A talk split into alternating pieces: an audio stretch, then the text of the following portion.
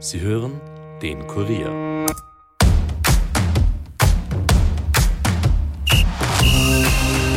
Mit zwei Siegen ist das Jahr der ÖFB-Nationalteams zu Ende gegangen. Ein 2 Sieg in der Nations League des Frauenteams am Dienstag gegen Norwegen und ein 2 0 Sieg der Männer gegen Deutschland in einem Testspiel am 21. November runden also das Jahr ab. Die Frauen haben mit den Siegen gegen Portugal und jenem gegen Norwegen den Klassenerhalt in der Nations League geschafft und die Männer haben sich heuer für die Europameisterschaft in Deutschland im Juni 2024 qualifiziert. Willkommen zu einer neuen Episode der Kurier Nachspielzeit, in der wir uns den beiden Nationalteams widmen wollen. Mein Name ist Caroline Krause-Sandner.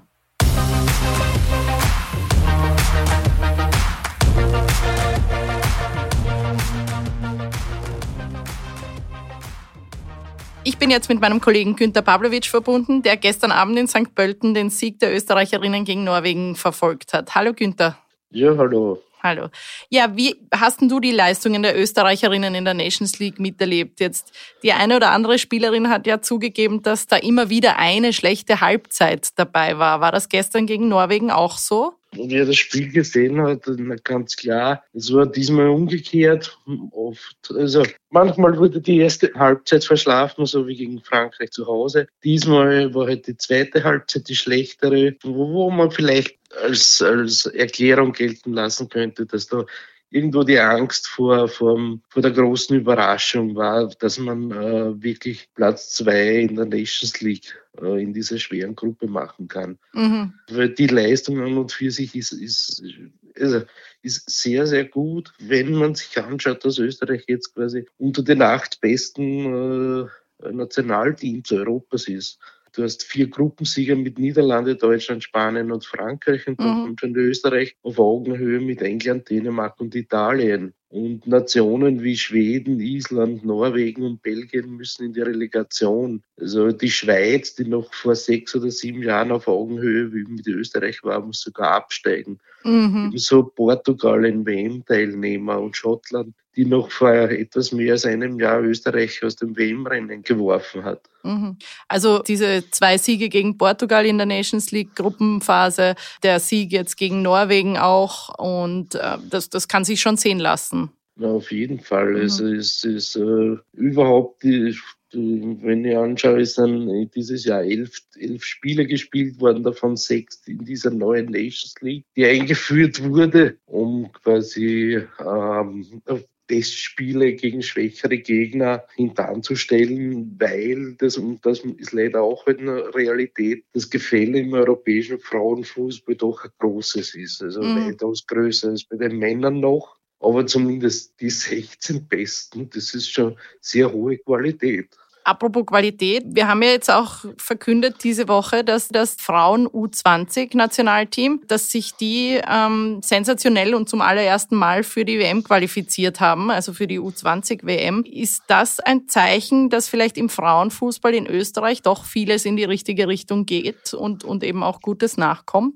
Zum einen, wenn man sich die Geschichte des Nationalteams anschaut, mit 2017, als man erstmals bei einer war und das irgendwo quasi einer goldenen Generation zugeschrieben hat, mhm. äh, muss man sich anschauen, dass aus dieser Generation mit also ich, ich hoffe, ich, ich, vergesse jetzt niemanden, also aber mit, mit Nina Burger, mit Schnaderbeck, mit Wenninger, mit Markers, mit Eder, mit Prohaska, Enzinger, zumindest sieben gestandene Spielerinnen aufgehört haben. Mhm. Und trotzdem äh, ist die, die Qualifikation für die EM 2022 gelungen und jetzt äh, steht man da äh, unter den besten acht Teams, weil einfach junge, talentierte Spielerinnen nachgerückt sind. Und es so wie die Erfolge im Nachwuchs sind, also ist es durchaus auch äh, ein Grund zu Optimismus, weil 2023 war das beste Jahr im Frauenfußball. Also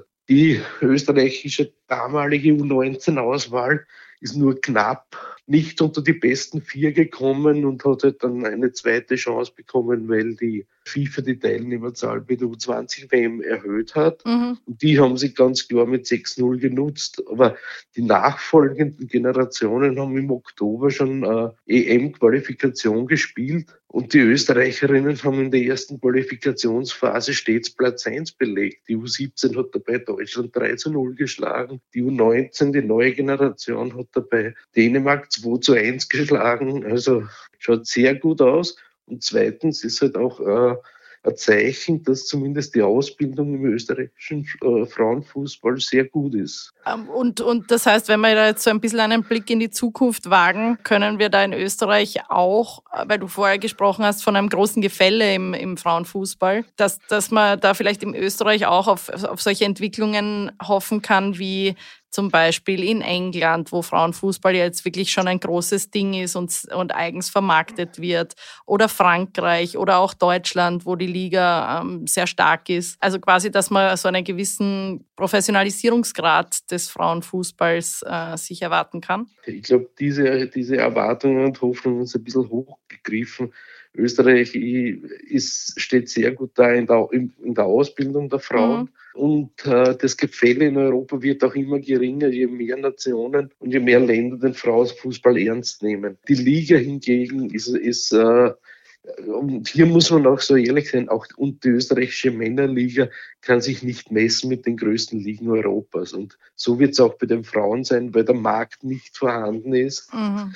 Tatsache ist aber, dass in der österreichischen Frauenliga sehr viel Luft nach oben ist in der Professionalisierung. Also es kann vieles besser werden. Aber bis dato ist es für die Frauen innerhalb der Liga, die, also für die jungen Talente, die Entwicklung, äh, die Entwicklungsmöglichkeiten ja, enden wollen, wie man sieht bei der Frau, äh, bei, bei der Eileen Campo, mhm. die quasi 40 Stunden nebenbei gearbeitet hat und in der österreichischen Bundesliga gespielt hat und jetzt halt in, in Freiburg die Chance bekommt, als Profi sich ganz dem Fußball zu widmen. Und da wird man sehen, wie groß dieser Unterschied ist. Also, dass man jetzt äh, nur Amateurfußball spielt oder sich äh, dem widmen kann. Und ich glaube, für, für den Campo wird es ziemlich weit nach oben gehen. Aber das heißt, wenn man jetzt wenn man jetzt anschaut, ähm, junge Mädchen, die Fußball spielen, früher oder später wird der Weg zumindest nach Deutschland oder woanders hin wahrscheinlich nicht erspart bleiben, wenn man, wenn man im Nationalteam und, und äh, international erfolgreich sein will.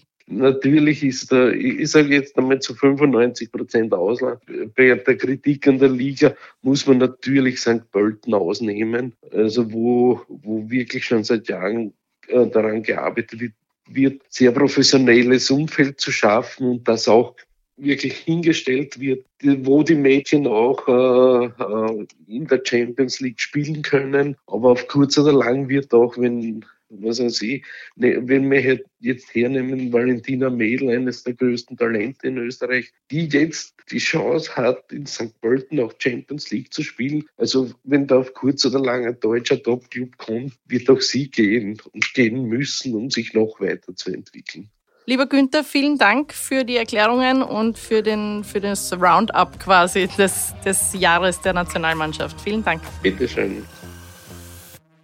Apropos Zukunft, mit diesen guten Leistungen in der Nations League hat sich das ÖFB Frauennationalteam gute Voraussetzungen für die EM-Quali nächstes Jahr herausgearbeitet. Apropos EM, das Männernationalteam hat die Quali ja schon gespielt und am vergangenen Wochenende seine zumindest zwei der drei Gruppengegner erfahren. Und mit Frankreich und den Niederlanden kommen da durchaus sehr schwere Gegner dazu. Hinzu kommt dann noch Polen, Estland, Wales oder Finnland in der Gruppe D. Also man hat da ein durchaus hartes Los gezogen. Viel anspruchsvoller hätte es nicht kommen können, hat Teamchef Ralf Rangnick nach der Auslosung gesagt. Ich begrüße jetzt im Studio wieder Andreas Heidenreich. Hallo. Hallo Caro. Hi. Ja, das wäre wahrscheinlich einfacher gegangen. Frankreich und die Niederlande. Am Ende kommt vielleicht noch Polen dazu oder wer weiß. Teamchef Ralf Rangnick hat gesagt, viel anspruchsvoller hätte es nicht kommen können. Wie siehst du das?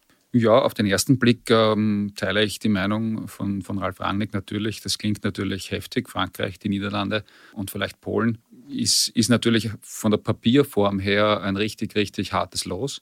Aber ich glaube, wenn man sich ein bisschen ähm, damit beschäftigt, wenn man ein bisschen ähm, ja, hinter die Kulissen schaut, wenn man ein bisschen schaut, wie die Holländer jetzt auch äh, in den letzten Jahren so performt haben, dann, dann glaube ich schon, äh, dass da für die Österreicher was drinnen ist. Also natürlich braucht man nicht darüber zu reden, dass die Franzosen ähm, ja, ganz, ganz klarer Favorit in dieser Gruppe sind. Sie haben ja auch in der Qualifikation die Holländer mit 4 zu 0 besiegt. Also da waren auch klare Verhältnisse. Und für die Österreicher wird es im Normalfall ähm, darum gehen, hinter den Franzosen den zweiten Platz zu holen. Und ich glaube, das ist ihnen durchaus zuzutrauen. Ich glaube, dass den, den, Niederländern das Spiel der Österreicher, so wie es im Moment äh, funktioniert hat in den letzten, letzten Monaten, überhaupt nicht zusagen wird. Also dieses intensive, hohe Pressing wird den Holländern ähm, natürlich nicht gefallen. Da bin ich, bin ich, ganz, äh, bin ich ganz sicher. Und ja, Polen sollte es Polen werden, glaube ich auch. Also, dass, dass es schon der Anspruch der österreichischen Mannschaft mittlerweile ist, äh, sich da durchzusetzen im Moment, auch wenn es ähm, bei der Qualifikation für die letzte Europameisterschaft ähm, ein bisschen anders war. Da haben die Österreicher zu Hause in Wien gegen Polen mit 0 zu 1 verloren und waren aber dann im zweiten Spiel auswärts in Warschau bei einem 0 zu 0 die bessere Mannschaft. Und ich bin davon überzeugt, dass sich die Entwicklung der österreichischen Mannschaft ähm, doch ähm, so gestaltet hat in den letzten Jahren, dass man mittlerweile besser ist als Polen. Also da ist was drinnen und ich traue den Österreichern den zweiten Platz zu. Mhm. Und ja. Aber ähm, vielleicht noch mal ein bisschen, weil, weil du gesagt hast, genauer ansehen. Wenn wir jetzt die Franzosen anschauen, ja, ähm, die waren in den letzten Jahren bei sowohl bei EM als auch WM immer eigentlich Mitfavorit für den Titel, zumindest offiziell. Österreich wird jetzt auch im Auftaktspiel gleich auf Frankreich treffen. Da hat Ralf Rangnick hat da was Positives erkennen können, nämlich dass man wirklich gleich von der ersten Minute fokussiert irgendwie reingeht in das Turnier. Aber wie, sie, wie sieht denn das Team aus? Also Mbappé ist jetzt ein bisschen äh, gerade ein großes äh, Trara um seine Transfer oder Nicht-Transfer, ob er jetzt tatsächlich beim besten äh, Club für ihn spielt oder ob es da vielleicht mehr Herausforderungen geben würde. Dann gibt's da die Commands, Thyrams, Dembélés. Mhm. Ähm, wie ist dieses Team momentan einzuschätzen? Ist das immer noch ein Titelfavorit? Absolut, das sind sie sicher immer, werden sie immer bleiben, weil sie ganz einfach von der individuellen Klasse her ein, ja, Fußballland, glaube ich, Nummer eins im Moment sind oder, oder auch Nummer zwei mit, mit den Engländern und, und vielleicht den Spaniern. Aber ich glaube, ich sehe im Moment die Franzosen wirklich ganz vorn, was, was es heißt ähm, oder was, äh, wenn es darum geht, Spieler von Weltklasseformat zu entwickeln. Da ist das Fußballland Frankreich auch aufgrund der Größe und aufgrund der Struktur und der Tradition ganz einfach ganz, ganz vorne zu sehen. Die haben unfassbare Qualität äh, und könnten, könnten vier oder fünf Nationalmannschaften auf demselben Level vielleicht sogar stellen oder in etwa auf demselben Level. Es dürfen aber halt nur elf spielen. Und das ist der Vorteil äh, für Österreich in dem Sinn, weil elf gute hat Österreich auch, elf richtig gute. Und dann ist an einem guten Tag was drinnen. Aber natürlich braucht man nicht darüber zu sprechen, dass die Franzosen immer zu Turnierfavoriten dazuzählen werden. Ist seit 10, 15 Jahren so oder noch länger. Äh, daran wird sich nichts ändern. Und ja, positiv ist sicher auch, da bin ich auch bei Rangnick, dass man am ersten Spieltag gleich gegen die spielt. Am ersten Spieltag sind meistens Überraschungen noch am ehesten möglich, weil sich die Großen noch nicht so gefunden haben. Äh, bei den Österreichern bin ich überzeugt davon, dass sie, sofern sie ähm, ja, komplett sind, dass sie vom ersten Tag an voll da sein werden. Da weiß auch jeder, was gespielt wird. Da, da kennt wirklich jeder auch jeden, äh, jeden, jede Vorgabe. Also dass die Mannschaft funktioniert. Und wenn man eine riesengroße Überraschung äh, landen kann, dann am ersten, am ersten Spieltag, da bin ich auch, bin ich mir auch sicher. Mhm. Und eben der, der irgendwie der Hauptgegner dann um den zweiten Platz wird ja die Niederlande sein, höchstwahrscheinlich. Also wenn wir jetzt so ein bisschen in die Glaskugel schauen. Niederlande prinzipiell großes Fußballland, Ronald Koeman ein bekannter Name und auch im Team mit Van Dijk, Gakpo, ähm, De Vries, Xavi Simmons vielleicht jetzt auch interessant. Durchaus auch bekannte Namen, gute, gute Fußballer, routinierte, aber auch junge. Welches, also du hast schon gesagt, dass den Niederländern wahrscheinlich das österreichische Spiel nicht so gut gefallen wird, aber umgekehrt, was könnte da den Österreichern vielleicht Probleme bringen? Ja, die Holländer wollen natürlich wie, alle großen Nationen ähm, viel den Ball haben und wollen das Spiel gestalten und wollen das Spiel von hinten heraus aufbauen und einen gepflegten äh, Ballbesitz Fußball spielen. Und das ist sicher ähm, etwas, was den Österreichern entgegenkommen kann, weil da können sie ihr Pressing ganz gut an den Mann bringen. Äh, bei einer Mannschaft, die die Bälle nur hoch nach vorne schlägt, äh, wäre es vielleicht nicht ganz so einfach für die Österreicher. Deshalb glaube ich schon, dass die Holländer den Österreichern liegen könnten. Und ähm, die Holländer sind auch immer sehr überzeugt von sich. Also die sehen sich schon als ganz, ganz, ganz große Fußballnation, obwohl sie eigentlich fast nichts gewonnen haben. Sehen sie sich äh, meistens auf einer auf Augenhöhe mit, mit Engländern, mit Franzosen, mit Deutschen und so weiter. Sind sie vielleicht auch, was Talent betrifft, also sie bringen auch ganz viele Weltklasse-Spieler immer wieder heraus, aber sie haben halt nicht, sie waren halt einige Male knapp dran, aber haben halt die großen Dinge nicht gewonnen. Und ich bin auch ganz, ganz sicher, äh, dass ist auch sehr oft der Fall bei den, bei den Niederländern, dass sie die Österreicher unterschätzen werden. Ja, also das klingt machbar beim Nachbar, wie man so schön sagt. Ja. Aber durchaus natürlich schwierig und, und es bleibt eine schwierige Gruppe. Manche Absolut. sagen Todesgruppe, manche sagen äh, Hammergruppe dazu. In Deutschland gab es schon einige solche Beinamen für, für diese Gruppe, weil Deutschland hat ja nicht unbedingt die, das Schwere losgezogen. Aber jetzt äh, im ÖFB scheint man sich zumindest nach außen hin einig, dass das Ziel nach wie vor die K.O.-Phase bleibt und dass das auch durchaus möglich ist. Der Weg dorthin, wie schaut denn jetzt die Vorbereitung aus bis dahin? Wir haben ungefähr noch ein halbes Jahr bis zum Start des Turniers. Wie, wie bereitet man sich jetzt darauf vor? Ja, es wird noch vier Testspiele geben, die stehen auch schon fest, auch wenn sie noch nicht alle offiziell ausgeschickt sind. Ähm, es ist ganz sicher so, dass die Österreicher am 23. März auswärts in der Slowakei spielen werden. Äh, drei Tage später in Wien gegen die Türkei. Und dann gibt es Ende Mai, Anfang Juni noch zwei Testspiele, und zwar gegen Serbien in Wien und dann auswärts gegen die Schweiz. Ja, das ist etwas, was ich ein bisschen kritisch äh, sehe. Also gegen die Türkei und gegen Serbien in Wien zu spielen, das werden nicht unbedingt Heimspiele werden. Und wir haben jetzt auch gesehen beim Länderspiel der Deutschen in Berlin gegen die Türkei, dass die Partie zu einem Auswärtsspiel geworden ist. Ja, könnte auf die Stimmung schlagen, sowas. Die Gefahr ist natürlich da, aber ja.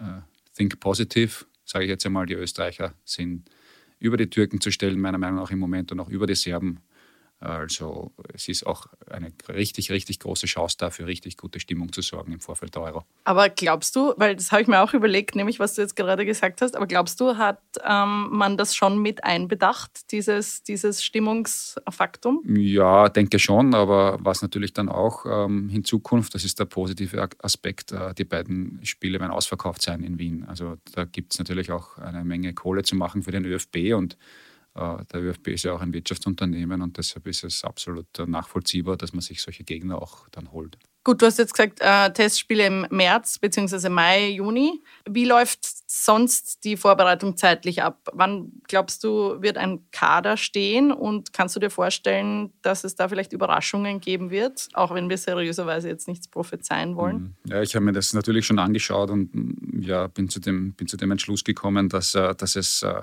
eigentlich ganz schwierig wird, da jetzt für einen Überraschungsmann noch in den Kader hineinzukommen. Also ich, ich denke, es werden, es gibt bei einem 23 Mann-Kader, also 20 Feldspieler und drei Torhüter sind äh, vermutlich zu nominieren. Äh, in etwa 16 oder 17 Spieler bei den Österreichern, die absolute Fixstarter sind, sofern alle fit sind. Das muss man natürlich immer dazu sagen. Und deshalb, äh, glaube ich, wird es ganz, ganz schwierig werden, jetzt für einen Überraschungsmann, der jetzt noch nicht wirklich dabei war, äh, da noch hineinzurutschen. Aber ja, sag niemals nie. Äh, gibt ja dann immer ähm, Spieler, die dann plötzlich in Hochform sind, äh, in ein, ein, super Frühjahr spielen bei ihrem Club und wo man dann sagt, ja, den muss man eigentlich mitnehmen. Ähm, und andere, die dann vielleicht überhaupt nicht in Form kommen oder vielleicht Verletzungen, Wehwehchen mit sich herumschleppen. Also man muss abwarten, aber ich gehe davon aus, wenn alle fit sind bei den Österreichern, dann steht diese Mannschaft, dann steht dieser Kader und das könnte dann auch ein, ein richtiger Vorteil werden für die Österreicher. Auch wenn der eine oder andere Routinier wenig Spielpraxis hat, vielleicht? Ja, also, also da bin ich auch überzeugt davon. Marco Arnautovic zum Beispiel spielt ja jetzt im Moment nicht viel bei Inter Mailand, das muss man so sehen. Aber ja, der, dass der äh, auf jeden Fall dabei ist, wenn er, wenn er fit ist, darüber, darüber gibt es, glaube ich, keine Zweifel. Ähm, das ist immer noch im, im letzten Drittel im Offensivbereich einer, ein absoluter Weltklasse-Spieler.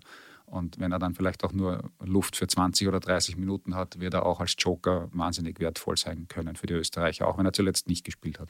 Gut, äh, Kader und Testspiele ähm, haben wir jetzt abgehakt, aber was vielleicht äh, verbandsintern noch geregelt werden muss, ist der ganze Ablauf. Also wo wird man wohnen, äh, wie kommt man dahin und so weiter. Und du hast kürzlich geschrieben, dass dem ÖFB in Sachen Quartier ein äh, Coup gelungen ist. Ja. Inwiefern?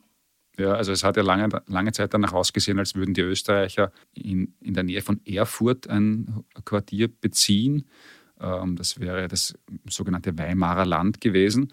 Allerdings, ähm, ja, mit denen war man sich auch bereits einig mit dem Hotel und dann äh, dürfte das Hotel unseren Informationen äh, zufolge zum ÖFB gesagt haben, ja, sie warten jetzt doch noch, weil die Engländer zeigen Interesse.